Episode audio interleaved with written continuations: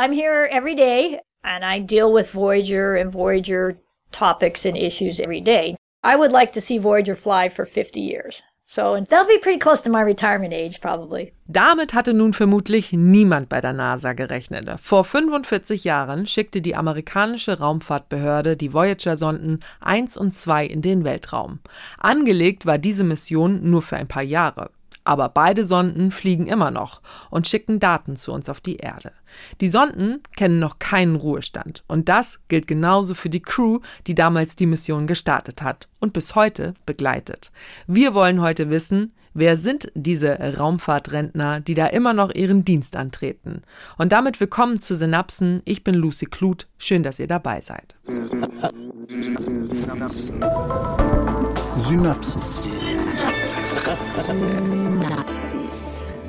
Ein Wissenschaftspodcast von NDR Info. Die Sonden fliegen und fliegen und fliegen, mittlerweile im interstellaren Raum am Rande unseres Sonnensystems. Zum Sondenteam auf der Erde gehören acht NASA-Mitarbeitende, die seit Jahrzehnten Kommandos verschicken. Warum machen sie den Job immer noch? Welche Erkenntnisse haben die Voyager-Sonden der Menschheit geliefert? Und welche Zukunft hat das Programm überhaupt noch? Für diese Fragen habe ich mir meinen Kollegen und Weltraumjournalisten Guido Meyer ins Studio eingeladen. Hallo Guido. Hallo Lucy und ich komme nicht mit leeren Händen. Ich habe einen Raketenstart mitgebracht, der uns gleich ins Thema einführen wird. This is Voyager Launch Control. T minus 10, 9, 8, 7, 6, 5, 4, 3, 2, 1. We have ignition and we have liftoff. We have liftoff of the Titan Centaur carrying the first of two Voyager spacecraft to extend man's senses farther into the solar system than ever before. Das war also der Voyager-Start? Was hat man sich denn damals erhofft von der Mission? Dieser Start war wirklich historisch, Lucy. Er fand statt im Jahr 1977. Damals begann zuerst ähm, die Raumsonde Voyager 2 ihre Reise ins All und darauf folgte ihre Schwestersonde Voyager 1. Und die Überraschung ist, sie fliegen nicht nur immer noch, du hast es eben gesagt, sie schicken nach wie vor auch Daten zur Erde. Mhm. Wir haben es gerade gehört vom NASA-Sprecher, er hat gesagt, die Sinne der Menschheit sollten sich mit dieser Mission weiter ins Sonnensystem ausdehnen als jemals zuvor. Ein bisschen pathetisch, aber nicht ganz falsch. Und die Forscher, du hast sie angesprochen, die Raumfahrtrentner, die Forscher, die diese Daten hier auf der Erde empfangen, die sind mit ihren Sonden gealtert. Es ist immer noch das Team von vor mehr als 40 Jahren. Jemanden aus dem Team haben wir am Anfang gehört. Dessen Mission ist ja auch immer noch nicht vorbei, aber darüber reden wir gleich mhm. noch. Und in der Synapsenausgabe über außerirdisches Leben haben wir beide schon mal, Guido, über die, ich sag mal, Geräusche von Voyager 1 und 2 gesprochen. Die Raumsonden fliegen ja mit Schallplatten im Gepäck durch den interstellaren Raum. Erzähl doch noch mal, was es damit auf sich hat. Genau, die Schallplatten sind es. Darum geht's, Lucy. Die Sonden machen natürlich keine Geräusche, aber sie haben diese berühmten goldenen Platten an Bord, die Golden Records der Voyager-Sonden. Und die kann man abspielen und wenn man das tut, dann klingen sie zum Beispiel so. As the Secretary General of the United Nations, I send greetings on behalf of the people of our planet. Oitinis poteste chairete. 各位好嘛，祝各位 平安、健康、快乐。Saluter la toată lumea. Hola y saludos a todos. Hartelijke groeten aan iedereen. Chân thành gửi tới các bạn lời chào thân hữu. Konnichiwa. O genki desu ka? Siyanibingelela maqhawe. Sinipisela inkonzo ende. Witajcie i stoty za światów. Wybandzimy wam tłonstwa wa kumwamba. Bonjour tout le monde. Želimo vam sve najlepše sa naše planete. Hello from the children of planet Earth. Viele Hörer kennen diese Einspieler vielleicht. Wir haben gehört Grüße in verschiedenen Sprachen. Es gibt auch Geräusche des Planeten Erde zu hören auf dieser goldenen Schallplatte. Das sind Gewitter und das sind Wahlgesänge und verschiedene Musikstile. Ein paar hören wir gerade. Es geht von Jazz über Rock bis hin zu Klassik.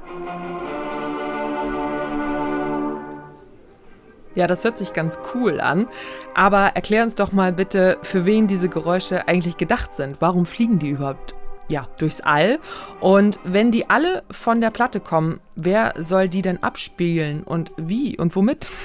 Mit einem Plattenspieler und natürlich Außerirdische sollen das tun, Lucy. Wir kennen die Geräusche ja alle, wir leben hier auf der Erde. Diese Geräusche, diese Musik sind gedacht für außerirdische Ohren, die irgendwann die Sonde einfangen, die Platte sehen und dann einen Plattenspieler bauen müssen. Da hast du ganz recht, wie das geht.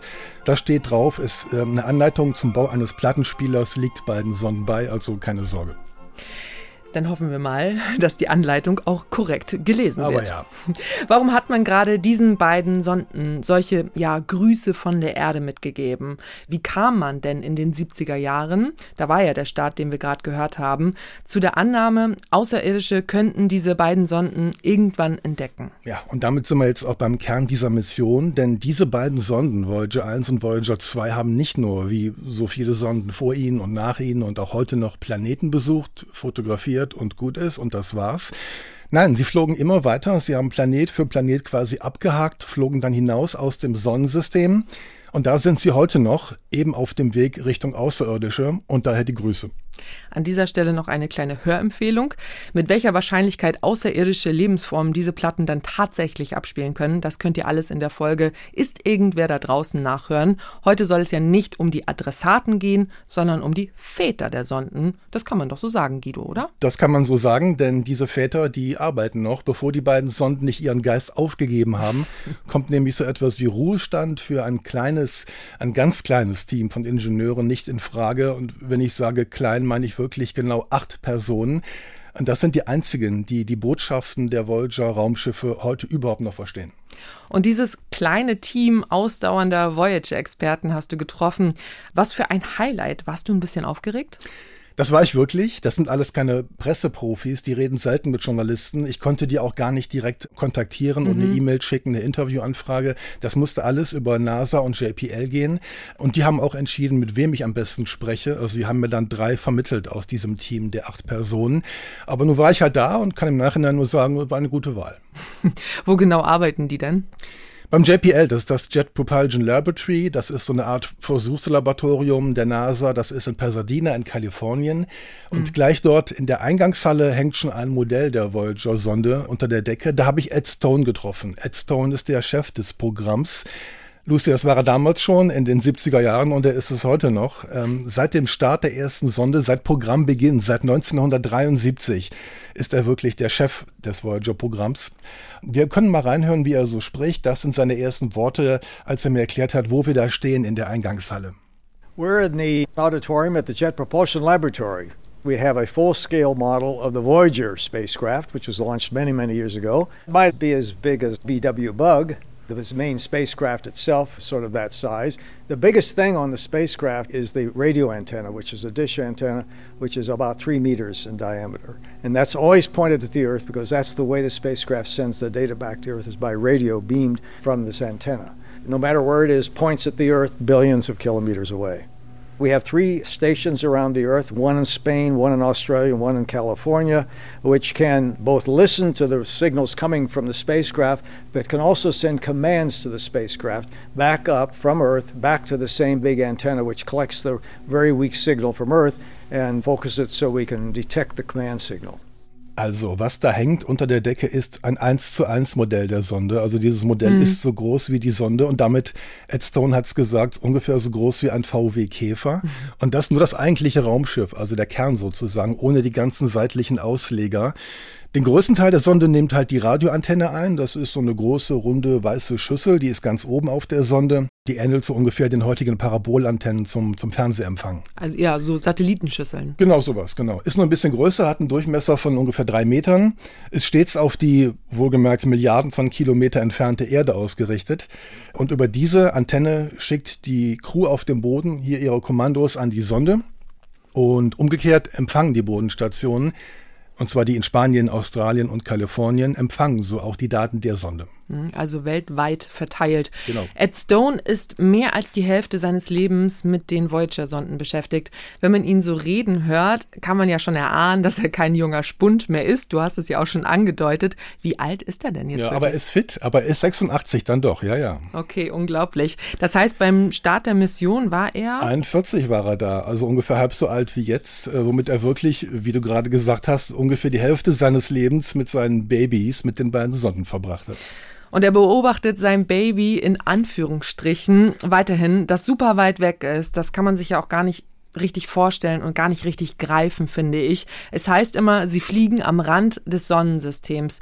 Aber wie weit genau ist das entfernt und wie schnell bewegen sie sich überhaupt? Ja, der Rand ist wirklich ein dehnbarer Begriff. Das franzt da draußen wirklich ziemlich aus.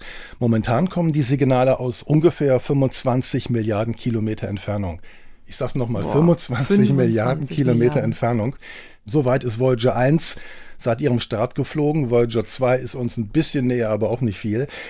Lucy, umgerechnet heißt das, in jeder Sekunde fliegen die Sonden 17 Kilometer weit. Also Man kann das schlecht. auch gar nicht umrechnen. Das ist Wahnsinn, ja, ja. Und auf einen Tag umgerechnet wäre es dann, oder wären es fast anderthalb Millionen Kilometer. Das ist viermal die Entfernung von der Erde zum Mond pro Tag, wohlgemerkt. Dabei funken sie nur mit 23 Watt Leistung, also das ist ungefähr so eine Kühlschranklampe. Mhm. Es sind mhm. derzeit wirklich nur noch Raumsonden auf Sparflamme.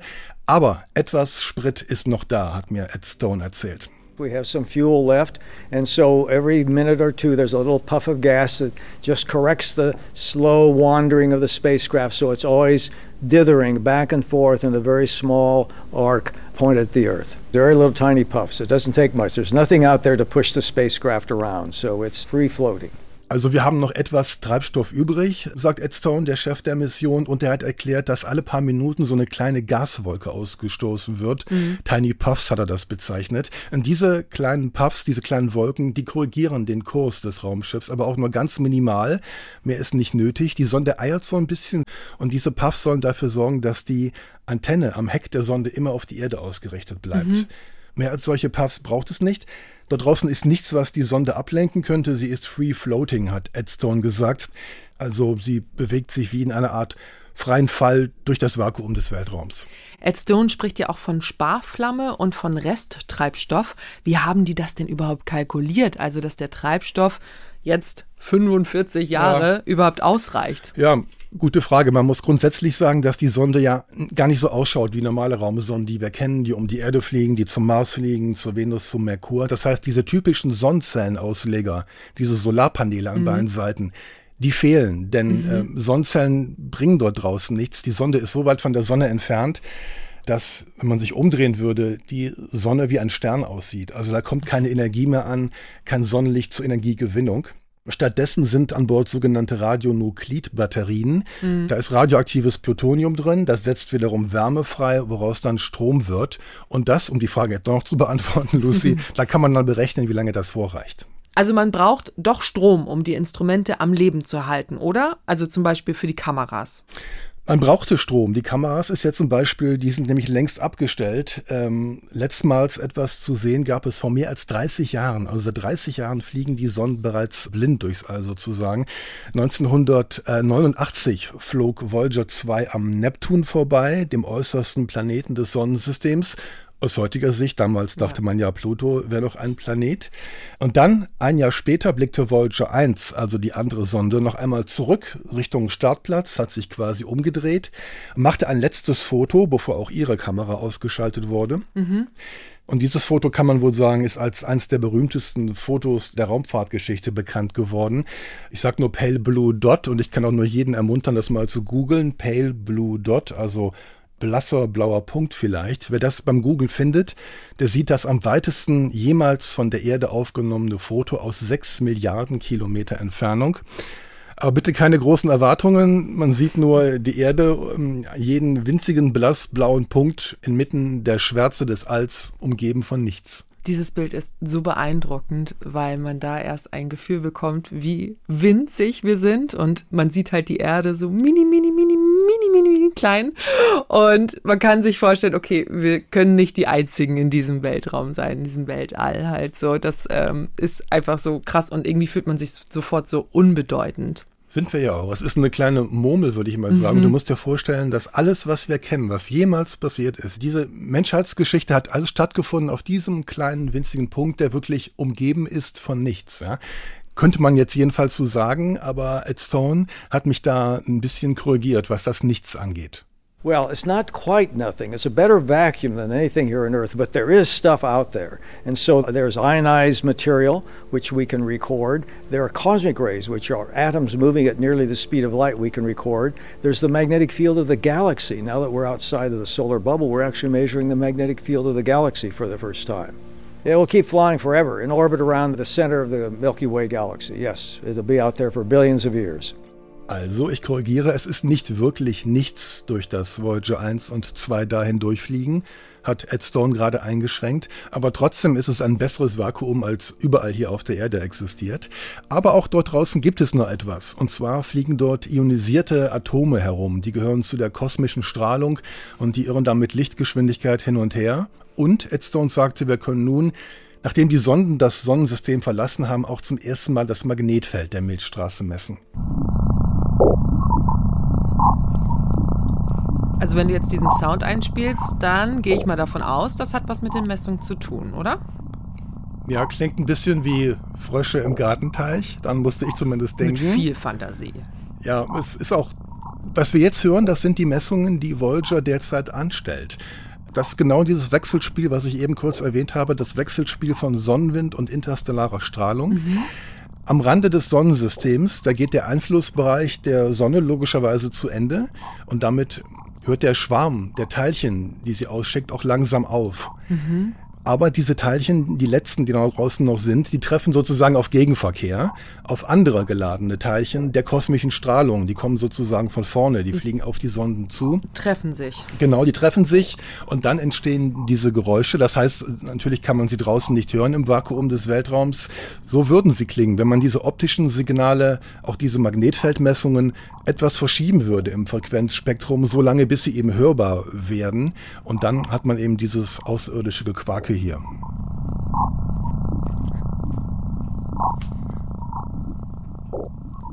Du hast eben erzählt, dass du mit Ed Stone in der Eingangshalle des JPL in Pasadena in Kalifornien gesprochen hast. Ja. Da haben wir ihn ja auch eben gehört. Das heißt, er arbeitet da noch jeden Tag? Ja, nicht genau in dem Gebäude. Das Gebäude ist mehr so eine Art ähm, Besucherzentrum. Da mhm. gibt es einen großen Hörsaal für Vorträge und dieses 1 zu 1 Modell von Voyager hängt da eben unter der Decke. Äh, der eigentliche Arbeitsplatz, der, der ist woanders. Da sind wir dann hingefahren. Ich wusste auch vorher nicht, dass das ganze Team, also diese acht Leute, dass man die ausgelagert hat an einen anderen Ort. Aber wir sind dann in Ed Stones altem Auto ein paar Kilometer die Straße runtergefahren. We're on the main campus of the Jet Propulsion Laboratory. Walking over to get my car, we'll drive to another annex, which is where the Voyager operations activity is. Most of the spacecraft operations are here on the campus, but Voyager is off campus nearby. It's because it's really a small activity compared to the, say, the, something that's landing on Mars has a much larger operating team than Voyager has. So we have a small team now that we're just doing what's called cruise science. Also wir haben jetzt den Hauptcampus des Jet Propulsion Laboratory verlassen, haben Ed Stones schmutzig weißen Toyota bestiegen und fahren zu einem Nebengebäude. Der Nachbarort heißt Altadena, also von Pasadena zu Altadena. In diesem Ort, in diesem winzigen Ort Altadena gibt es auch nicht, nicht viel mehr als diese eine Hauptstraße, die da einmal durchführt, direkt von Pasadena aus und ein paar Hallen. Und eine dieser Hallen hat das JPL halt für das Voyager-Programm gemietet. Sie nennen es etwas großspurig, wie ich finde, Voyager Kontrollzentrum, ist aber nur ein alter Holzschuppen. Von innen sieht es ein bisschen aus wie eine Kantine, also alles sehr steril. In der Mitte dieses Schuppens ist so eine Art Gemeinschaftsfläche, wo alle sich treffen und auch ein bisschen arbeiten können an ihren uralten Computern aus den 70er Jahren. Wirklich? Sind ja, das noch die Originale? Ja, ja. Und auch die, auch die Maschinensprache ist noch von damals. Also es gab niemals ein Software-Update für die Voyager-Raumsonden. Um diese Gemeinschaftsfläche außenrum im Viereck sind die Büros der acht Mitarbeiter angeordnet. Die sind aber nicht alle jeden Tag da. Als ich da war an diesem einen Tag waren vier anwesend, drei Männer und eine Frau. Und dann hat ähm, Ed Stone eben noch gesagt, dass die aktuellen Raumfahrtmissionen, wie die, die dauernd zum Mars fliegen, mhm. die benötigen viel größere Mannschaften hier auf dem Boden. Uns hat man ausgelagert, sagt Ed Stone und meint damit eben sich und sein kleines Team, das nur noch so etwas wie Cruise Science betreibt. Ja, Cruise Science, das klingt ja so nach Kreuzfahrt und äh, ja, so ein bisschen Entspannung. Ist auch gar gesagt. nicht mal so falsch. Viel zu tun haben die, haben die Herren und die eine Dame dann nicht. Das winzige Voyager-Team fungiert auch so ein bisschen wie die Besatzung eines Ozeanriesen, die das Schiff eigentlich nur auf Kurs halten muss. Das fliegt von selbst und alles funktioniert von selbst. Und das bisschen Forschung, was immerhin am Rande noch abfällt, das hat Ed Stone eben Cruise Science genannt. On Voyager, we had at the peak when we were flying by the planets, there were 200 people on the various flight teams flying because we had to program the spacecraft to tell it what to do every second of its life. And so it took a lot of work to plan all this and load it onto the spacecraft so as it got to the planet, it would know exactly where to look and how long to look and what to do, second by second. Von 200 auf 8 Mitarbeitende. Also er meint, die Sonden und die Forscher hätten ihre besten Jahre schon hinter sich. Ja, und die Forscher auch, genau. Ich möchte nochmal betonen, ich saß wirklich hier, als wir das gerade gehört haben. Ed Stone saß am Lenkrad und fuhr und ich saß auf einem Beifahrersitz. Er hat das wirklich während der Fahrt erzählt. Also man mhm. kann wirklich erkennen, wie er heute noch an diesem Thema an seinen Babys hängt und da heute noch drin ist in der Materie. Wenngleich die Sonden ihren Höhepunkt hatten, als sie an den Planeten vorbeigeflogen sind, wie er auch gerade erzählt hat. Damals haben 200 Personen für das Programm gearbeitet. Aber es gab auch viel zu tun, denn im Vorfeld einer jeden Beobachtung, da mussten die Ingenieure den Sonden erstmal sagen, wohin sie genau und, und wie lange gucken sollten. Und das musste alles Sekunde für Sekunde geplant werden. Und das haben die dann von der Erde aus programmiert? Ja, das ging ja nicht anders. Das mhm. ist ja eine Mission, die über Jahrzehnte geht. Man konnte also nicht beim Start die Befehle für alle vier Planeten, die vielleicht mal irgendwann folgen, einprogrammieren. Das wären ja Befehle für die nächsten 15 Jahre oder so gewesen. Nee, jedes Ziel, jeder Planet verlangte nach neuen, nach eigenen Instruktionen. Und dabei ging es meistens um die Frage, wann die Sonden sich halt wohin drehen müssen, um die besten Messungen durchführen zu können oder halt die besten Fotos aufnehmen zu können.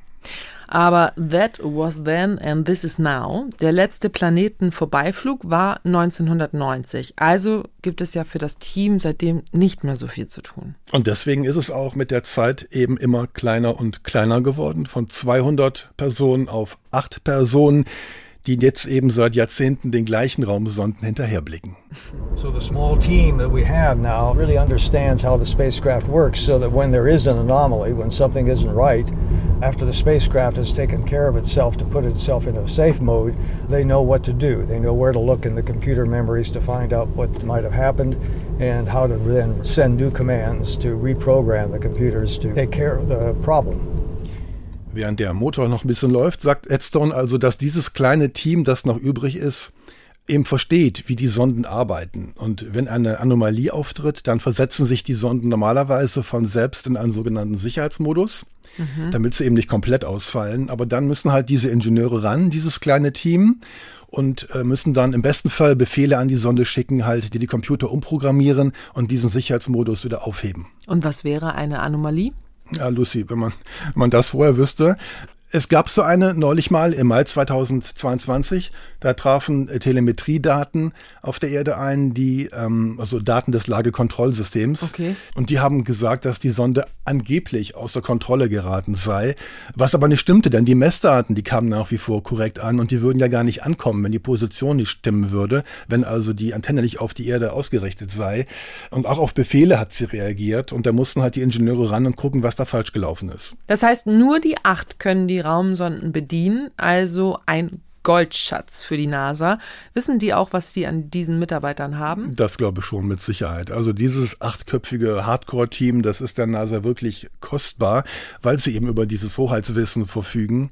Zu Originalzeiten angeeignet, hatte eben sonst keiner. Nur sie mhm. verstehen noch die Elektronik der, der 70er Jahre und die Maschinensprache dieser Uraltcomputer. Aber gab es da niemanden aus der Nachwuchsecke sozusagen, der sich dafür interessiert hat oder die sich dafür interessiert hat?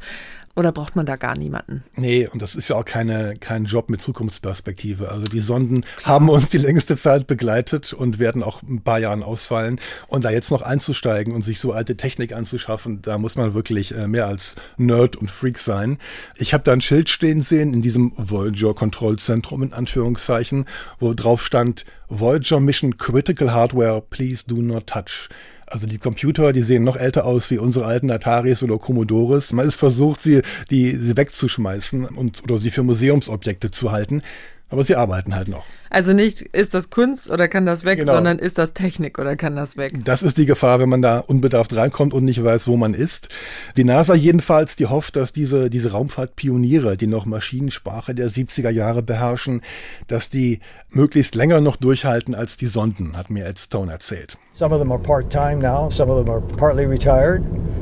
I'm not retired. Oh, I work part time on Voyager. It varies. Sometimes it's quite a few days in a row, and some days I won't work on Voyager at all on that day. Ja, einige von ihnen arbeiten nur noch in Teilzeit, andere sind dann eben auch schon halb pensioniert. Er selbst ist noch nicht in Rente, hat Ed Stone betont, obwohl er, wir haben es eben schon mal kurz erwähnt, 86 Jahre alt ist. Manchmal kümmert er sich einige Tage in Folge um die Sonden und dann wieder äh, einen Tag lang gar nicht. Ich mache das, weil es mir Spaß macht, hat Ed Stone gesagt. Und er meint damit, dass das Voyager-Programm eben eine dieser wunderbaren Erfahrungen im Leben ist, bei der sie morgens aufwachen und es jeden Tag etwas Neues gibt. Und er freut sich auch ganz sichtbar und hörbar, bei einer Mission dabei zu sein, auf der alle auch noch mehr als 40 Jahre noch, na, zumindest fast täglich etwas dazulernen. Denn diese Raumsonnen, Lucy, die dringen in Gegenden vor, wie sagte er gerade, they are going where nothing has ever been before. Ähm, frei übersetzt würde ich mal sagen, Gegenden, die nie ein Mensch zuvor gesehen hat. Du nix schon, wo erkennen wir das? Dies genau. sind die Abenteuer des Raumschiff Enterprise, sage ich nur. Genau so ist das. das. kommt natürlich von Star Trek. Und damit sind wir auf wunderbare Überleitungen bei einem, beim zweiten Original aus diesem Voyager-Team, der acht Hardcore-Ingenieure, die ich getroffen habe, ebenfalls in seinem Büro. Auch sein Büro ist in diesem alten Schuppen, in diesem Voyager-Kontrollzentrum in Altadena. Und er, der Tom Weeks, er ist in seinem Büro wohlgemerkt umgeben von Actionfiguren aus, wie gehört, Raumschiff Enterprise und aus Krieg der Sterne und Batman und Superman und Iron Man und die Avengers und wie sie alle heißen. Lucy, darf ich vorstellen, Tom Weeks. We're in my office and I'm surrounded by uh, my action figures, which I've collected over the last few years. I'm reliving my youth that I never had because I didn't have action figures. But I, I focus on Star Trek, Star Wars, Batman, Superman, and Iron Man and the Avengers. Und wie sie alle heißen, genau. Mit diesen Puppen will Tom Weeks seine Jugend nochmal durchleben, hat er erzählt, die er nämlich nie hatte, weil er als Kind keine Actionfiguren hatte. Lucy, du merkst schon, man weiß nie so genau, wie ernst Tom Weeks das meint, was er da gerade sagt. Ich kann nur sagen, das Büro sah aus wie das Kinderzimmer eines Erwachsenen. Ich habe mich da sehr wohl gefühlt. I was inspired to work for the space industry, you know, because of Star Trek and Star Wars and franchises like that. I look forward to the time when the Earth is really like that in the future, and I, I hope to be alive. Maybe I can be frozen after I pass away. I don't know. Star Trek for, what kind of government would hopefully exist in the future and the policies of that government, and Star Wars for the adventure of it all. Ja, das habe ich ihn gefragt, warum er sich für dieses Programm für Voyager begeistert. Und er hat Mhm. gesagt, er hat sich allgemein für die Raumfahrt begeistert, eben gerade weil es Star Trek und Star Wars gab. Und er freut sich auf eine Zeit, wenn es auf der Erde wirklich so zugeht wie in diesen Filmen. Hoffentlich erlebe ich das noch, hat Tom Mix gesagt und ergänzt, vielleicht kann ich mich so lange in Tiefkühlschlaf versetzen lassen. Er ist also heute einer jener acht übrig gebliebenen. Seine offizielle Berufsbezeichnung ist Hardware-Ingenieur und seine Aufgabe ist, dafür Sorge zu tragen, dass es den beiden Sonnen gut geht und dass sie auf Kurs bleiben. Voyager 1 is above the ecliptic plane, north of it, so to speak, and Voyager 2 is south of it. Voyager 1 happens to have just left the influence of the sun in the bubble. There's still gravity out there, but everything else has been left behind. Also Tom Weeks hat gerade so ein bisschen den Kurs beschrieben, den die beiden Sonden fliegen. Voyager 1 nämlich, die fliegt in nördlicher Richtung aus dem Sonnensystem heraus, also nach oben sozusagen von der Planetenbahn weg. Und Voyager 2 macht das Ganze in südlicher Richtung. Und die Anziehungskraft der Sonne, die macht sich dort draußen nach wie vor bemerkbar, aber sonst nichts mehr. I will probably continue to work as long as I possibly can. I will stay with Voyager until the very end to continue getting a paycheck and also to be a part of the adventure. I mean, this is one of the greatest accomplishments of mankind. I mean, the Voyager spacecraft continue to work and send back science, you know, and that's an amazing thing. It's an amazing accomplishment for mankind. We're a world project. We represent the world. It's an honor to be a part of that. Das hat er schön gesagt. Ich werde wohl so lange hier arbeiten, wie ich irgendwie kann, denkt Tom Weeks und er will dem Voyager-Programm bis zu seinem Ende treu bleiben, schon um seine Rechnungen bezahlen zu können. Also auch praktisch denken, Lucy. Man sollte ja aber denken, nach jahrzehntelanger Arbeit bei der NASA gibt es eine ordentliche Rente. Ich vermute, er bekommt aber mehr bezahlt an Honorar oder an Lohn, als er an Rente bekäme. Mhm. Ähm, das Thema soziales Netz und Rente in Amerika ist sowieso ein ganz schwieriges Feld. Äh, die Rente bekommen sie auch noch nicht, solange sie eben arbeiten. Klar. Ich glaube aber auch nicht, Lucy, dass es das Gehalt ist, dass das Geld ist, das ihn zum, zum Weitermachen animiert. Er und seine Kollegen, Kolleginnen machen das wirklich, um bei diesem Abenteuer, wie er es gerade genannt hat, äh, dabei zu sein. Die Sonnen arbeiten noch immer, dann können sie auch noch arbeiten, also die acht Leute. Und die Sonden senden auch immer noch Daten nach Hause. Das ist eine enorme Leistung für die Menschheit insgesamt, hat Tom Weeks gerade erzählt. Und er hat gesagt, wir verkörpern ein Weltprojekt, wir repräsentieren die Erde. Es ist eine Ehre, bei so etwas mitzumachen. I think there's a good chance we'll go out there and catch the Voyager someday and bring it back and put it in the Smithsonian. you know, I think that would be a neat thing. But I think that the Golden Record is a good representation of the human race, and hopefully, any alien that sees it out there will think positively towards us and not destroy us. Möglich, dass die Menschen eines Tages so weit hinausfliegen können ins All, um die Voyager-Sonden einzusammeln, sagt Tom Weeks, und die dann zurückzubringen zur Erde und in einem Museum auszustellen. Ganz so bald wird das ja wohl eher nicht passieren. Aber kann man sagen, wie lange das noch ungefähr dauern wird, bis wir soweit sind? Nein, ich sag mal nie. Lucy, wir kommen ja nicht mal zurück zum Mond. Wir haben ja, hier vor ein paar Jahren mal gesessen in den Synapsen und über die Rückkehr zum Mond gesprochen, die damals kurz bevorstand, die immer noch kurz bevorsteht. Aber das sieht sich eben alles und vom Mars will ich mal gar nicht reden, von einem anderen Planeten. Also ich kann mir nicht vorstellen, wie die Menschheit, also bemannt jedenfalls, Astronauten jemals mhm. dorthin kommen will, wo die Sonden heute schon sind. Mit den bisherigen Antrieben, die wir jetzt haben, geht sowas auf keinen Fall. Es sei denn, und wir kommen wieder zurück zur Enterprise, Lucy, man hätte einen Warp-Antrieb. Ja, damit ging es bestimmt. Ist ja auch schon gezeigt worden, genau. In dem ersten, das kommt was für Trekkies, was für Eingeweihte, im ersten Star Trek-Film wird eine Sonde von der Enterprise eingefangen. Das war eine der Voyager-Raumsonden, aber auch selbst das war erst im Jahr 2273. Also es dauert noch ein bisschen. Es wäre doch nett, hat Tom Wicks gesagt, das stimmt, ähm, denn die goldenen Records, die goldenen Schallplatten lassen die Menschen in einem guten Licht dastehen, wenn man sie sich anhört. Das werden Außerirdische wohl zu würdigen wissen, hofft Tom Weeks, und uns nicht zerstören. Ist ja auch schon was. Prima. Tom Weeks, Wort in Gottes Ohren. Guido, ortsmäßig befinden wir uns ja weiterhin im Voyager Kontrollzentrum. Sozusagen. Das ist also der Ort, an dem sowohl Tom Weeks als auch der Chef des Programms Edstone arbeiten, richtig? Genau, die haben alle ihre Büros da. Wir haben Edstone eben zuletzt gehört im Auto, in seinem alten Auto auf dem Weg in dieses Kontrollzentrum, wie du es gerade genannt hast das, was du jetzt gerade Büro auch genannt hast, ist mhm. ungefähr so klein wie meine Bude früher im Studentenwohnheim, nämlich nur so ungefähr zehn Quadratmeter, also eine Tür und ein Tisch und ein Stuhl. Ist auch nur das Büro von Ed Stone, von dem Chef, ist auch nur ein paar Türen neben dem von Tom Weeks, wo wir mhm. gerade waren mit seinen Actionfiguren. Die fehlen allerdings beim Chef im Büro. Bei Ed Stone geht's eine Spur seriöser zu. Und als wir da saßen und weitergeredet haben, hat mir Ed Stone einmal die Grundidee dieses Voyager-Programms erzählt und verraten, wie es überhaupt zu so einer Mission gekommen ist. A Caltech graduate student in 1965 discovered that if you launched a spacecraft in 1977, all the outer planets, Jupiter, Saturn, Uranus, were lined up so you could fly by all four. So once every 176 years, the planets get lined up that way. But at that time, spacecraft were often not lasting more than a year or two. So the idea of committing to a 12 year mission just seemed to be too much, too big a step. With a commitment to go only to be succeed if we just got one spacecraft to Saturn.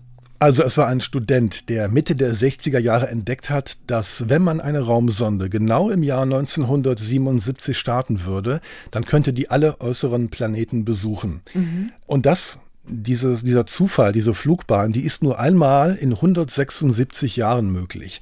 Nämlich dann sind die äußeren Planeten, also Jupiter, Saturn, Uranus und Neptun, so aufgereiht, dass man sie während einer einzigen Mission in zwölf Jahren nacheinander abfliegen kann. Das heißt nicht, dass die alle auf einer Schnur liegen, mhm. sozusagen. Die sind mhm. alle ganz woanders. Mhm. Aber je weiter die Sonde fliegt, desto mehr kommen die dann dahin, wo die Sonde ist. Und das passt eben nur alle 176 Jahre. Also Ähm, die Konstellation ist günstig dann genau. in diesen zwölf Jahren. Und nur dann geht's halt, genau. Du kannst ja nicht den Kurs mittendrin ändern. Du musst ja dann Mhm. geradeaus weiterfliegen und hoffen, dass quasi ein Planet auf dich zukommt. Und das klappt eben manchmal. Trotzdem gab es da ein Problem bei, denn wir reden immer noch über die Anfangszeit der Raumfahrt hier. Mhm. In den 60er und auch 70er Jahren funktionierten Raumsonden nur so ungefähr ein Jahr. Das schien also eine recht gewagte Planung zu sein damals. Deswegen hat damals die NASA gesagt, wir entscheiden erst weiter zu fliegen, also von Planet zu Planet, Ja. wenn der erste erreicht ist.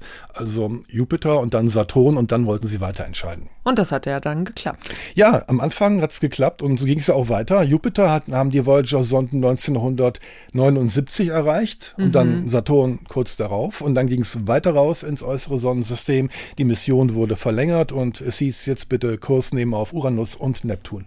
Voyager 2 was the first to fly by both Uranus and Neptune and could actually make the image of the nine narrow rings of Uranus as well as the uh, ring segments, which is all there are at Neptune. They're not complete rings, they're just pieces of rings in orbit around Neptune.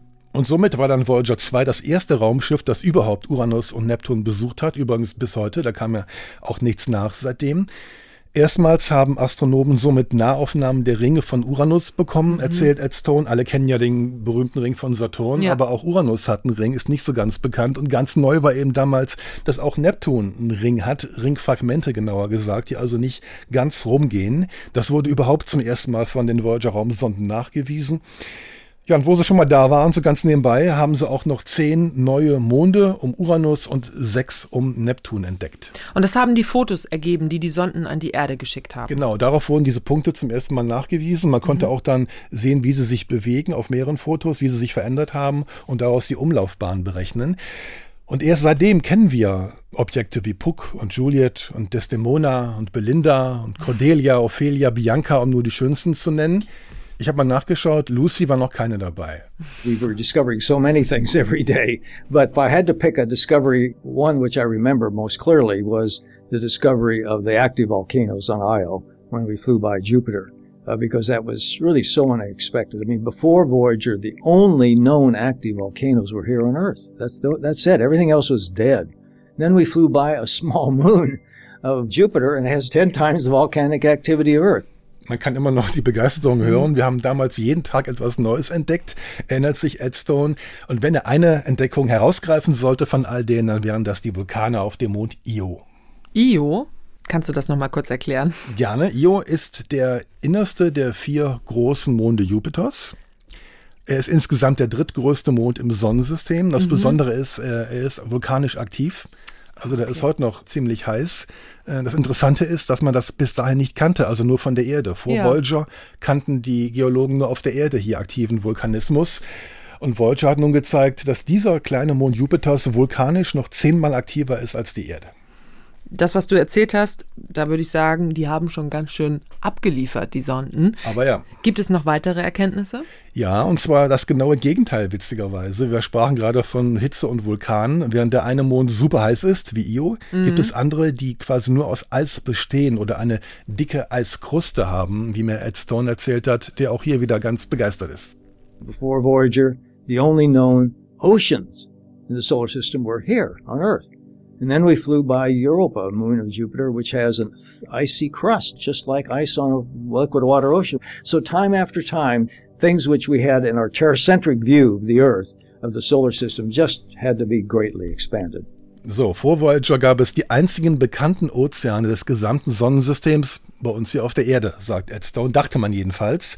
Dann kommt Voyager und nimmt Bilder eines Mondes von Jupiter auf, von dem Mond Europa, und man kann mit bloßem Auge sehen, dass es ein Eispanzer ist, unter dem es wahrscheinlich einen, einen flüssigen Wasserozean geben dürfte. Und in der Rückschau sagt Ed Stone, wir mussten unsere erdzentrierte Sicht des Sonnensystems immer wieder erweitern. Er hat den Begriff Terracentric verwendet. Das meint also, dass wir annehmen, nur auf der Erde gibt es Vulkane, nur hier gibt es Eis, nur hier gibt es Wasser. Ich möchte fast hinzufügen, nur hier gibt es Leben, wer weiß. Hm, typisch Menschheit. Wir beziehen natürlich immer alles auf die Erde und glauben, die Erde sei das Zentrum des Kosmos. Aber Voyager hat ja nicht nur die Monde Jupiters untersucht, sondern auch den Planeten selbst, der ja der größte im Sonnensystem ist. Jupiter ist der größte, der Gasriese, wie es immer so schön heißt, und Voyager hat in seiner Atmosphäre, also es ist ja ein Gasplanet, wie gesagt, also mhm. er hat mhm. eine Atmosphäre, eine ganz, ganz dicke Wolkenschicht. Er besteht fast nur aus Gas und Wolken.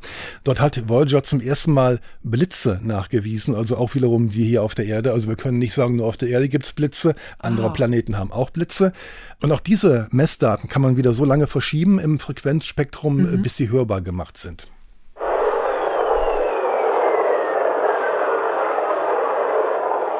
When Voyager was launched, the space age itself was only 20 years old, so there was no basis for knowing that anything could last 40 years in space. I think that now that we have reached interstellar space, that as long as the spacecraft are working, I expect that we will continue to get tracking. We still have to compete, so we have to do our job. In other words, nobody's going to send the money if we're all asleep. Als Voyager gestartet ist, war das Raumfahrtzeitalter selbst erst 20 Jahre alt, erinnert sich Ed Stone. Wir sprachen Stimmt. eben kurz darüber, ja. genau, Anfangszeit der Raumfahrt. Niemand konnte wissen, dass überhaupt irgendetwas 40 Jahre im Weltraum überleben könnte, also zumindest keine Raumsonden. Aber jetzt, wo sie im interstellaren Raum sind, werden wir sie nicht loslassen, solange sie funktionieren, sagt Ed Stone. Das heißt, diese Mission ist quasi ein Selbstläufer bei der NASA und wird gar nicht mehr groß hinterfragt, weil viele Erkenntnisse liefern die Sonden jetzt nicht mehr. Nee, groß hinterfragt wird sie nicht. Das, sie wird schon als Erfolg abgebucht, aber hinterfragt im Sinne von weiter finanziert, das schon. Diese Mission steht im Wettbewerb, ganz klar finanziell zu anderen NASA-Programmen. Ed Stone sagte gerade, wir müssen nach wie vor unsere Arbeit tun, niemand wird uns finanzieren, wenn wir hier alle schlafen. Es lieb, hat er gesagt, das darf das Team auf keinen Fall sein die Ausrede, wie du gerade gesagt hast, es passiert nicht mehr viel, es ist lange nichts passiert, da kommt wohl nichts mehr, das wäre wohl das Ende des Programms. Aber da eben Ed Stone nebenbei auch noch viel Zeit hat, hält er auch Vorträge am Caltech in Kalifornien zum Beispiel, auch für Schulklassen an der Universität. Aber es bleibt dabei und so wird es immer sein. Voyager 1 und 2, das sind seine Babys, die hat er quasi großgezogen und er hat sie flügge werden lassen. Look, you have to be optimistic if you do this business. I mean, uh, you have to assume everything's going to work. Otherwise, you would never start. And you have to be patient because it takes a long time. And you have to be persistent because if you don't keep pushing, it probably won't happen. But that's just the nature of this business. And uh, I think most people who do this sort of thing are wired that way. So wird das sein. Sie müssen optimistisch sein in diesem Geschäft, sagt Ed Stone. Sie müssen davon ausgehen, dass alles funktioniert. Sonst brauchen Sie erst gar nicht anzufangen. Recht hat er. Und er meint, man muss Geduld mitbringen. Das dauert nämlich alles sehr lange. Das stimmt vor allem beim Bereich der interstellaren Raumfahrt. Und mhm. Sie müssen hartnäckig sein, hat er auch gesagt. Wenn Sie die Dinge nicht vorantreiben, dann wird wohl nichts passieren. Aber das ist eben das Wesen dieses Betriebs. Und ich glaube, die meisten in diesem Metier, die ticken so, Lucy. Das dauert alles sehr lange, hat Ed Stone gerade gesagt. Ja. Kein Wunder, die Voyager 1 ist 23 Milliarden Kilometer von der Erde entfernt. Voyager 2 knapp 20 Milliarden Kilometer. Also ich sage das nochmal so ganz genau, mhm. weil das kann man sich einfach nicht vorstellen. Ich mutmaße mal, dass es sehr lange dauert, bis ein Funksignal von einer der Voyager-Sonden hier auf der Erde zu empfangen ist, oder? Haben Sie dir das gezeigt da im Zentrum? Lucy, du mutmaßt völlig richtig. Also wir können da jetzt nicht drauf warten. Das würde also den Rahmen dieses Podcasts hier sprengen. Ach, ich hätte Zeit. Gut, dann komm übermorgen wieder bitte. Wir könnten jetzt ein Signal schicken an die Sonnen und uns dann verabreden für übermorgen und wir hätten nichts versäumt in der Zwischenzeit. Aber du hast gerade noch mal die Experten angesprochen vor Ort. Beim JPL ist der Ingenieur Roger Ludwig für diese Kontaktaufnahmen und das Empfangen der Daten zuständig. Er gehört nicht zu diesen äh, acht Alten, sage ich mal, die da sonst arbeiten in diesem alten Schuppen. Der kommt einmal die Woche davon extra rüber aus dem Hauptsitz in Pasadena beim JPL, wo wir anfangs waren. Roger Ludwig ist so ein typischer Ingenieur, würde ich mal sagen. Jeans, Hemd, sehr leger gekleidet, wie eigentlich alle in Kalifornien. Ich schätze mal so auf Mitte 40. Also Nachwuchskraft. Verglichen mit den anderen Raumfahrtrentnern in der Tat, ja. Und ich habe ihm dabei zugeschaut, wie er halt die Verbindung quasi an den, an den Rand des Sonnensystems äh, aufbaut. Und das macht er einmal die Woche und dann geht es ungefähr so zu sich. JPL DSN Ops Chief Voyager Ace Voice Check and Test 3. Guido, beschreib mal, was macht er denn da genau? Was hören wir? Ja, wir hören jetzt, äh, wir sind wieder in diesem alten Schuppen in Altadena, in dem Kontrollzentrum. Und was er jetzt gerade zuerst gemacht hat, er hat via Telefon eine Datenleitung aufgebaut zum, zum JPL-Hauptquartier in mhm. Pasadena. Mhm. Das ist ja nur, wie gesagt, weniger Meilen entfernt die Straße runter. Äh, ungefähr so wie wir früher, wenn wir uns per Modem eingewählt haben ins Mhm. Internet. so ist das da heute noch. Und in Pasadena, also ein paar Meilen runter, ist auch der Sitz des sogenannten Deep Space Networks der NASA. Das ist so ein Kontrollzentrum, in dem die Fäden von allen US-Raumsonden, die es überhaupt gibt, zusammenlaufen. Und über diesen Umweg funkt er Voyager 2 dann eben an. We're to start a track on Voyager 2. From these uh, displays that we're in front of now, we can see uh, real time telemetry coming down from the spacecraft. Also Roger Ludwig sagt hier auf diesem Bildschirm vor mir werden die Daten jetzt in Echtzeit eintreffen. Echtzeit, Lucy, heißt aber nicht, dass es Live-Signale sind. Mhm. Echtzeit meint, dass die Funksignale eins zu eins angezeigt werden, so wie sie in diesen Sekunden eintreffen auf den Bodenstationen eben dieses Deep Space Networks und die sind verteilt in Spanien, Australien und in Kalifornien. There's a light time of about 17 hours. It happened on the spacecraft back then. You know, it's routine. We've been doing this long enough. Typically, we'll come in and send a command early one morning, and we see the result of that the following afternoon. We put command sequences on board the spacecraft that are like a timed list of commands. We plan them way in advance and send up sequences instead of a lot of individual commanding. Habe ich das recht verstanden? Er sagt, diese Signale waren 17 Stunden unterwegs. Ja, aber die warten da nicht drauf, die kommen dann wieder. Die fahren mal nach Hause zwischendurch. Ja, das Licht und damit eben auch die Funksignale benötigen 17 Stunden von, von der Raumsonde zur Erde. Was er dort gerade empfängt, ist in, in der Tat vor 17 Stunden von Voyager 1 abgeschickt worden. Klingt für uns jetzt nach Wahnsinn, als ist aber Routine für das Team da vor Ort. Die machen das jede Woche. Äh, Roger Ludwig sagt, normalerweise kommen wir rein, schicken frühmorgens ein Kommando Richtung Raumsonde und sehen dann am Nachmittag des nächsten Tages die Antwort. Deswegen müssen sie halt immer gleich ganze Befehlssequenzen mit, mit zeitlich abgestuften, vorprogrammierten Kommandos hochschicken. Das wird im Vorfeld alles geplant und das spart eben Zeit, statt jeden Befehl erst einzeln hochzuladen, wenn er gebraucht wird. Was sind denn das für Befehle? Also ich dachte, das Ding fliegt mehr oder weniger die ganze Zeit geradeaus. Ja, das tut's auch, aber trotzdem kommt es bisweilen halt zu den eben beschriebenen Anomalien. Wir hatten das Mhm. Thema eben mal ganz kurz. Also man kann nur sagen, irgendwas ist immer und dann muss man neu ausgerichtet werden, dann muss irgendwas neu runtergefahren werden und hochgefahren werden und wieder ein Befehl rausgeschickt werden, der irgendeinen Safety Mode aufhebt oder sonst irgendwas. We see some graphs and charts, but in this case, we look at the raw data. We've received a couple of frames of telemetry data, and I can see from the telemetry that the quality is good, so I'm going to call the ops chief and tell him that we've got data. Everything's fine. The spacecraft is also Also ich saß da wie der Ochs vom Berg. Ich hatte da nichts erkannt, außer Zahlen, die da durchlaufen. Ich konnte auf dem Bildschirm nichts erkennen, außer ein paar Diagrammen und Tabellen. Aber nicht mal die haben mir irgendwas gesagt. Das sind eben alles Rohdaten, sagt der Mhm. Roger Ludwig. Und das sind Datensätze, die erstmal nur sagen, dass es den Sonden gut geht. Die haben noch keinen Inhalt jetzt, also keine neuen Messungen vom Rand des Sonnensystems. Mehr so eine Art Statusbericht. Mehr wollen die Ingenieure aber auch gar nicht bekommen. Die wollen erstmal nur wissen, dass den Sonnen gut geht und dass sie fliegen und dass sie arbeiten. Die eigentliche Auswertung, also die Analyse der ganzen Daten, die übernehmen jetzt äh, Forscherteams. Da gibt es fünf Stück von, die sind verstreut über die ganzen USA. Jedes Team betreut ein Instrument. Also eins quasi das Magnetfeld, Mhm. äh, das andere hat die kosmische Strahlung zum Forschungsgegenstand. Das ist alles so aufgeteilt. Und dann so zwei, dreimal im Jahr treffen sich alle eben hier beim JPL. Dann vergleichen sie ihre Daten, entscheiden, was wichtig ist und zu welchen ihre Ergebnisse es eine Veröffentlichung geben soll. Aber was sind das für Daten genau und was kommt denn dabei heraus? Ja, nicht mehr so viel wie früher. Also keine Mhm. Fotos von neuen Ringen von Ja. Neptun, keine neuen Monde oder sonst was. Trotzdem gibt es ungefähr jedes Jahr eine neue Entdeckung. Aber was für Experten, was für Astronomen, würde ich mal sagen. Irgendwelche Messungen vom Rand des Sonnensystems. Bis wo genau geht der Sonnenwind? Wie schnell wird er schwächer? Wie stark sind die interstellaren Teilchen dort draußen und so weiter?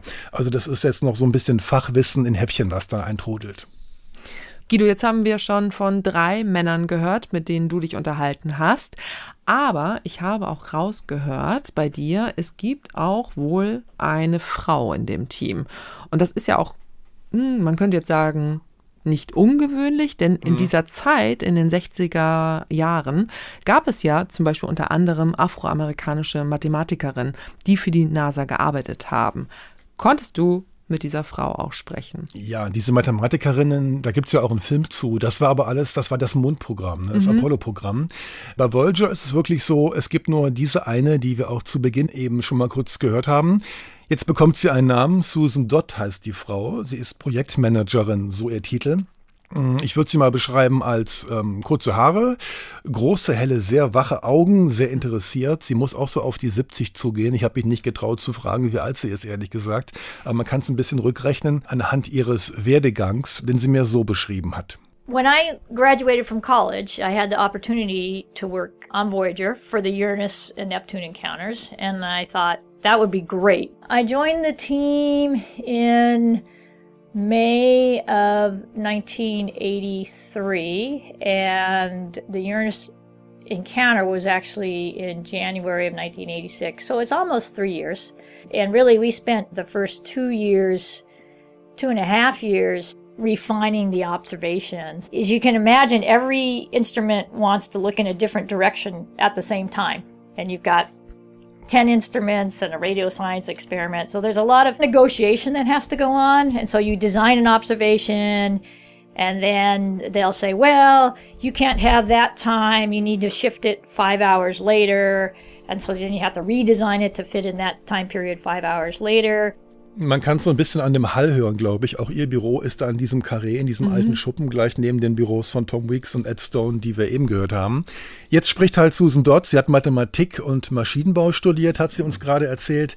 Nach ihrem Abschluss 1983 bekam sie dann von der NASA die Möglichkeit, für das Voyager-Programm zu arbeiten, was damals auch schon nicht mehr ganz neu war zu dem Zeitpunkt 83. Mhm. Eigentlich ist Susan dort ein Kind des Apollo-Zeitalters, hat sie mir erzählt. Noch zu ihren Schulzeiten hat sie gemeinsam mit ihren Mitschülern in den späten 60er Jahren die ersten Mondflüge verfolgt und dann eben aus ihrem Hobby einen Beruf gemacht. Dann fing sie bei der NASA an, das war Anfang der 80er Jahre, wie gesagt, und dann standen auch schon die Vorbeiflüge von Voyager 2 an Uranus und Neptun an. Also Mhm. da waren die ersten beiden bereits weg, vorbeigeflogen, Jupiter und Saturn. Es ging schon in die Zielgerade sozusagen.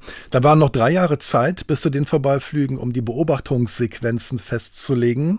Es gibt ja elf Instrumente an Bord, die werden betrieben von elf verschiedenen Forscherteams.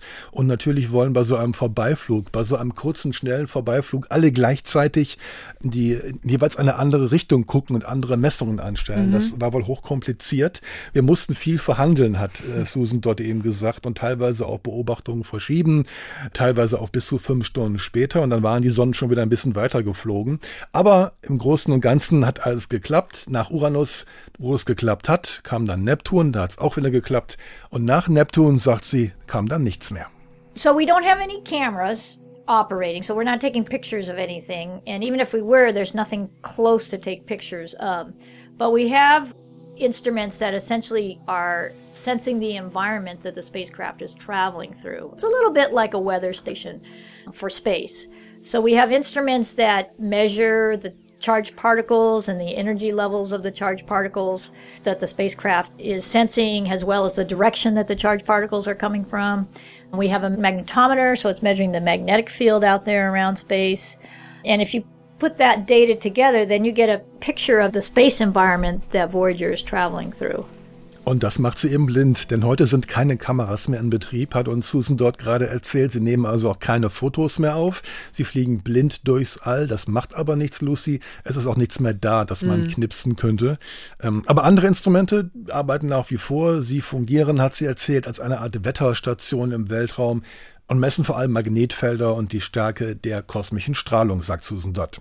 The challenges with Voyager currently are its lifetime is limited by its power. It's a nuclear power source, and it loses four watts of power per year. So as we travel in years, we have less power, and eventually by 2025, we probably won't have enough power to continue to operate any of the science instruments, although we could still transmit engineering data back till around 2030. Die größte Herausforderung also ist der Energievorrat an Bord. Der Nukleargenerator, den ich eben kurz beschrieben habe, der wird jedes Jahr vier Watt schwächer. Das würde nicht mal mehr reichen, um die Kameras überhaupt wieder einzuschalten. Also selbst wenn irgendwas da wäre. Mhm. Ähm, und je länger die Sonden unterwegs sind, desto weniger Strom wird halt erzeugt. Und in ungefähr drei Jahren wird zu wenig Energie vorhanden sein, um die Instrumente an Bord noch mit Strom zu versorgen. Also selbst die Aufnahmen des Magnetfeldes, der, der Strahlung draußen. Das geht alles dann nicht mehr. Dann werden nur noch Daten zum Kurs der Sonde auf der Erde empfangen werden können. Also die Sonde wird nach Hause funken und sagen, ich fliege, ich bin da und da. Mhm. Punkt. Mehr gibt's nicht. Und das dürfte gehen bis ungefähr 2030. Also ein Ende ist irgendwie abzusehen und ja auch eine magere Ausbeute heute schon an Daten. Und trotzdem ist Voyager ja eines der Vorzeigeprogramme der NASA, oder? Und deswegen wird sie auch fliegen bis zum Ende, trotz der mageren Ausbeute, Lucy. Also niemand denkt da ernsthaft daran, die, die Sonden vorzeitig vom Netz zu nehmen. Mhm. Das würde auch einen riesen Shitstorm geben in der Wissenschaftswelt, in den Medien, diese erfolgreichen Uraltraumsonden vom Netz zu nehmen und abzustellen sozusagen. Die Kosten sind auch gering verglichen mit anderen Programmen. Fünfeinhalb Millionen Dollar im Jahr das ist nicht viel. Das geht drauf für das Team, das geht drauf für die Miete des, des Schuppens da. Kann auch nicht viel sein, so wie mhm. der Schuppen aussieht. Alter Mietvertrag. Genau. Und ich glaube, den größten Anteil kriegt eben dieses Deep Space Network, was wirklich Tag und Nacht äh, laufen muss, an sein muss, was gewartet werden muss und was eben aus Antennen überall auf der Welt besteht, mit den entsprechenden äh, Bodencrews dann auch. Und deswegen, also auch für die fünfeinhalb Millionen Dollar im Jahr, muss dann Susan Dodd alle zwei Jahre beim NASA-Hauptquartier antreten in Washington, D.C. und offiziell eine Programmverlängerung beantragen. So part of the job of the project manager and the team here is to look at ways where we could extend the life of the science instruments by turning off an engineering system. We're at the point of the mission now where there's not much else to turn off, though. We've kind of turned off everything we can turn off, and it's very, very cold out in space, so we have to be careful that we don't turn off something that's heating a propulsion line because we don't want the propulsion lines to freeze because then we will eventually lose the accuracy of pointing the antenna at the Earth if the propulsion lines were to freeze. Genau, Susan Dodds Aufgabe ist es, erzählt sie, die Lebenszeit der Instrumente an Bord zu verlängern, so gut es eben geht. Mhm. Und dazu fragt sie sich halt ständig, ist das Science oder kann das weg? Können wir nicht auch irgendwas abschalten, um noch etwas Saft zu sparen? Aber mittlerweile haben wir einen Punkt erreicht, hat sie gerade erzählt, an dem es nicht mehr viel abzuschalten gibt. Es ist eben sehr kalt da draußen. Die Gefahr, dass sie aus Versehen etwas abschalten, dass die Treibstoffleitungen beheizt, die mhm. besteht halt. Dann können die Sonnen ihre Antennen nicht mehr zur Erde ausrichten, wenn die Leitungen gefroren sind. Und das wäre das sichere Ende der Mission. Aber so weit sind sie halt noch nicht. Noch nicht, aber bald. Du hast es angedeutet, das Voyager-Programm wird es nicht für immer geben. Mhm. Wahrscheinlich nicht mal für lange, aber die beiden Voyager-Sonden, die werden doch auf ewig weiterfliegen. Genau, da gibt es kein Halten. Die werden in ungefähr 300 Jahren den inneren Rand der sogenannten Ortschen Wolke erreichen. Das ist eine, eine Ansammlung aus Kometen, aus Gas, Eis und Gesteinsbrocken, mhm. die das Sonnensystem wie eine Kugel umhüllen. Wie gesagt, da kommt sie in 300 Jahren an und dann wird es 30.000 Jahre dauern, ehe sie diese Wolke durchquert hat. Obwohl sie so schnell fliegt, aber die Wolke ist halt riesig groß. Wie gesagt, sie umhüllt das gesamte Sonnensystem und das dauert 30.000 Jahre. Ja, und wie es dann weitergeht, nach diesen 30.000 Jahren, habe ich zum Schluss nochmal den Chef, den Vater des Programms gefragt, Ed Stone.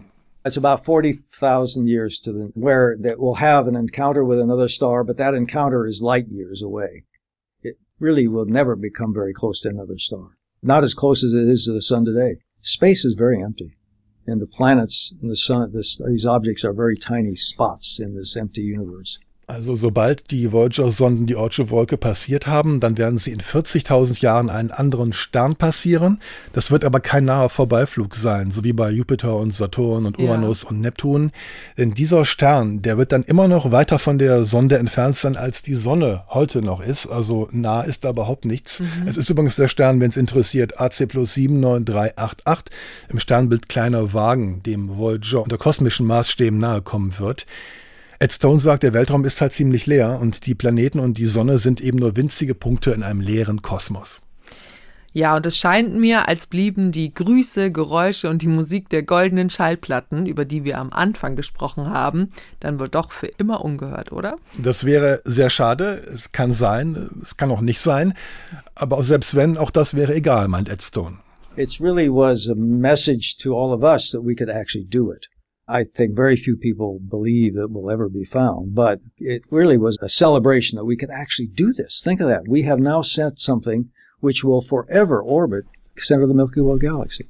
Also Ed Stone gibt zu, das war eigentlich mehr eine Botschaft an uns, an die Menschheit selbst. Wir wollten uns beweisen, dass wir dazu in der Lage sind, so etwas zu leisten. Nur wenige Menschen glauben und haben auch damals geglaubt, dass diese Platten wirklich irgendwann von Außerirdischen gefunden werden, außer vielleicht in der Fiktion von Raumschiff Enterprise. Aber ganz wichtig, er betont, wir, die Menschen, haben da etwas auf die Reise geschickt, das auf ewig um das Zentrum der Galaxis kreisen wird.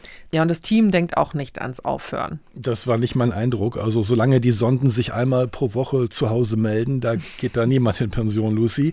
Ich bin hier jeden Tag, sagt Susan Dodd, die Projektmanagerin. Sie würde gern die Sonden 50 Jahre lang fliegen sehen. Das ist bald. Das wären nur noch vier Jahre bis dahin. 2027 wäre es soweit. Bis dahin werden dann wohl keine Daten mehr auf der Erde eintreffen, die man auswerten könnte. Aber das pure Funksignal der Sonden, das wird der Menschheit eben nach wie vor sagen, dass sie am Leben sind und wo sie sind und dass sie diese goldenen Schallplatten, über die wir gerade gesprochen haben, eben durch die Milchstraße tragen, einmal quer durch. Und Susan dort hofft, dass sie dann endlich auch irgendwann in Rente gehen kann. So in 2027, that'll be the 50th launch anniversary, September of 2027. I think we should fly Voyager that long. The last couple years, we won't probably get any science data, but we'll get a beacon that will say Voyager is still operating. It's here. It's carrying this gold record out around the galaxy.